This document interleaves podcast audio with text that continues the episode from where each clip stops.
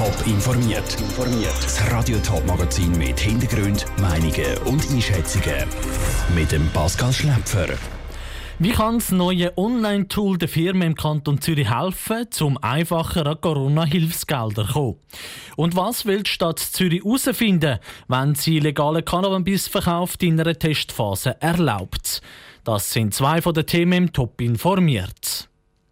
Wegen der Corona-Pandemie kämpfen Restaurants, Kinos, Eventfirmen und noch viele andere Geschäfte mit den Finanzen. Sie leiden stark unter den Kunden, die aufgrund der Corona-Massnahmen wegfallen. Zum über die kommen, sind sie auf finanzielle Hilfe vom Kanton Zürich angewiesen, in Form von Corona-Hilfsgelder. Dass Geschäfte beim Ausfüllen vom Antrag für die Hilfsgelder nicht mehr mit einem riesen Papierhaufen kämpfen müssen, hat der Kanton Zürich ein Online-Portal eingerichtet. Wie das neue Online-Tool funktioniert, im Beitrag von Sabrina Zwicker. Fertig mit Gouverne mit Abrechnungen und Bestätigungen vollstopfen. Ab morgen können Unternehmen, die wegen der Corona-Pandemie als Härtefall gelten, ihr Geld online anfordern. Ob jemand als Härtefall gilt, klärt die Webseite im ersten Schritt mit Ja- und Nein-Fragen. Wenn dort alles passt, können Firmen alle Dokumente hochladen und wenn eins davon fehlt, dann schlägt die Webseite Alarm.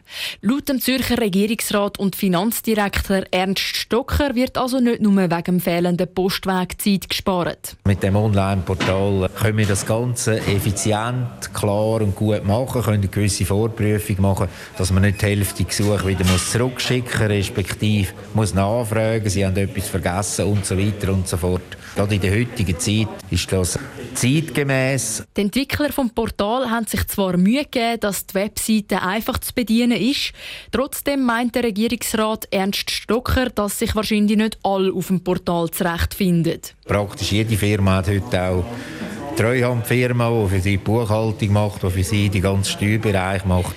Und ich gehe halt schon davon aus, dass an vielen Orten wird es heissen, da muss eine professionelle Hilfe haben, wenn man es selber nicht fertig bringt. Wir haben es so machen, weil wir glauben, am Schluss wären wir sonst nicht weitergekommen. Mit dieser Online-Plattform hinkt der Kanton Zürich grundsätzlich ein bisschen hinein.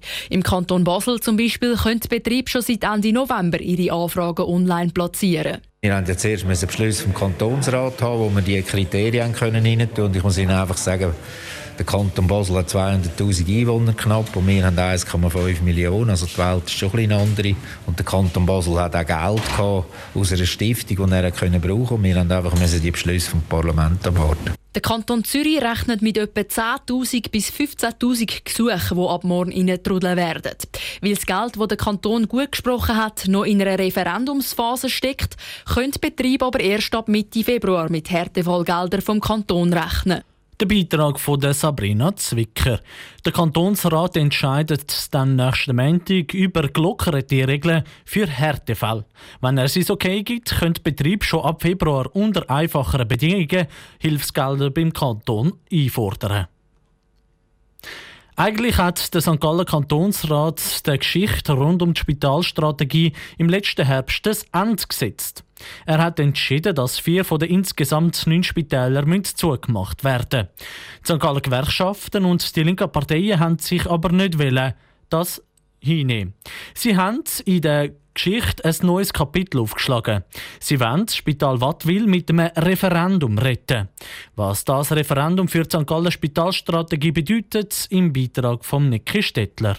Der St. Galler Kantonsrat hat im Herbst beschlossen, dass unter anderem das Spital Wattwil soll zugehen. Darum soll es auch nicht wie geplant weiter ausbauen werden. Ein Referendumskomitee aus Gewerkschaften und linken Parteien hat jetzt aber das Referendum gegen den Baustopp ergriffen.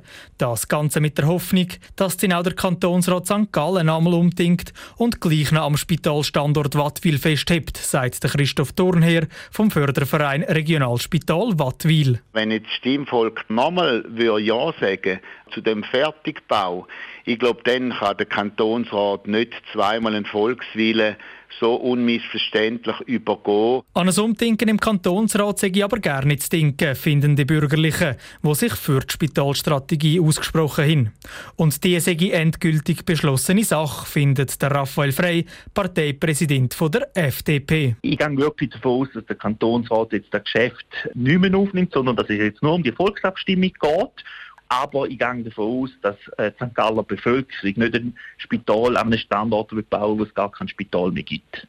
Die Regierung vom Kanton St. Gallen sagt auf Anfrage von Radio Top, dass wenn die Bevölkerung weiter am Spital Watt will bauen, dann gäbe es dann noch einfach ein topmodernes Spital, wo leer steche. Darum sieht auch der Raphael Frey wenig Sinn hinter dem Referendum. Wenn wir das umsetzen jetzt wäre das ein Schildbürgerstreich. Wir würden das Spitalgebäude an einem Ort bauen, wo es gar kein Spital mehr gibt, nach dem Beschluss vom Kantonsrat St. Gallen. Einen kompletten Strategiewechsel gäbe es nämlich sicher nicht. Und das will das Referendumskomitee aber auch nicht. Die Regierung müsse am Spital nur eine Chance geben, so wie es das zum Beispiel auch beim Spital Wallenstadt gemacht haben, meint der Christoph Thurnherr. Wallenstadt hat ja jetzt auch eine extra Runde von zwei Jahren.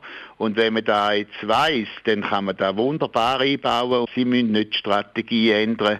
Sie müssen jetzt einfach auch eine kleine Schlaufe machen, ähnlich wie bei Wallenstadt. Der Christoph Thurnherr vom Förderverein Regionalspitäler Wattwil im Beitrag von Nicky Stettler. Das Referendum für den Ausbau vom Spital Wattwil kommt dann voraussichtlich im Juni vors Volk. In der Schweiz kann bis jetzt noch nirgends legal Cannabis gekauft werden. Genauer gesagt Cannabis, wo heim macht. Das Parlament hat sich jetzt aber dazu entschieden, Cannabisverkäufe in der Schweiz zu testen. Für das hat das Parlament einem Experimentierartikel zugestimmt. Mit dem darf in der Schweiz in einem wissenschaftlichen Testversuch legal Cannabis verkauft werden.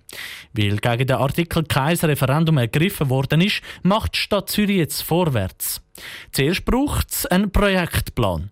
Der Ruud Schmenzi hat darum vom Direktor vom städtischen Gesundheitsdienst, ähm, Morten Keller, wissen, was alles in diesem Projektplan muss definiert werden da geht es darum zu definieren, wer darf teilnehmen an diesem Projekt, wo wird das Cannabis denn erworben, wie ist die wissenschaftliche Begleitung, all das wird niedergeschrieben. Ich nehme nochmal, das Ziel ist, wer es schlussendlich darf verkaufen, sind wahrscheinlich die Apotheken, wenn ich das richtig verstanden habe. Ja, der Bund hat aber ausdrücklich signalisiert, dass er auch noch andere Alternativen gerne geprüft hat.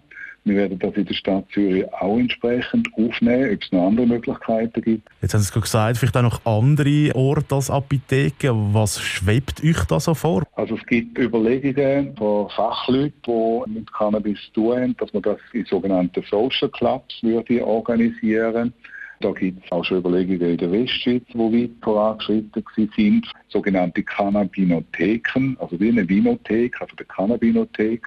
Und diese Gedanken, die wollen wir jetzt in Zürich vertiefen. Darf da jeder einfach dann gut Cannabis posten oder gibt es da gewisse Kriterien, die man muss erfüllen muss? Nein, es gibt klare Vorgaben seitens vom Bund. Es braucht einen Nachweis, dass man schon Cannabis konsumiert. Man muss das entsprechend belegen mit einer Laboruntersuchung. Da muss man sich auch noch dazu dann genau äußern, ist, dass eine Urinprobe abgegeben werden muss, eine Haarprobe untersucht werden muss. Jetzt, was ist schlussendlich das Ziel von dem Projekt? Wir haben so und so viele Cannabis-Konsumierende, die heute illegal die Substanz konsumieren, aber wo alles andere als Kriminelle sind.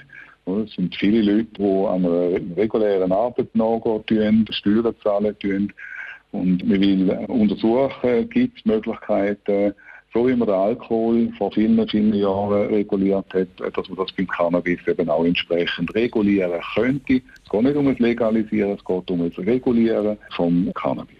Der Morten Keller, Direktor vom Zürcher Gesundheitsdienst, im Gespräch mit dem Rutschmenzi. Wenn alles optimal läuft, kann das Projekt nächstes Jahr starten. Neben Zürich wollen auch St. Gallen, Bern und Genf so eine Cannabis-Studie loslegen. Top informiert, auch als Podcast. Mehr Informationen gibt es auf toponline.ch.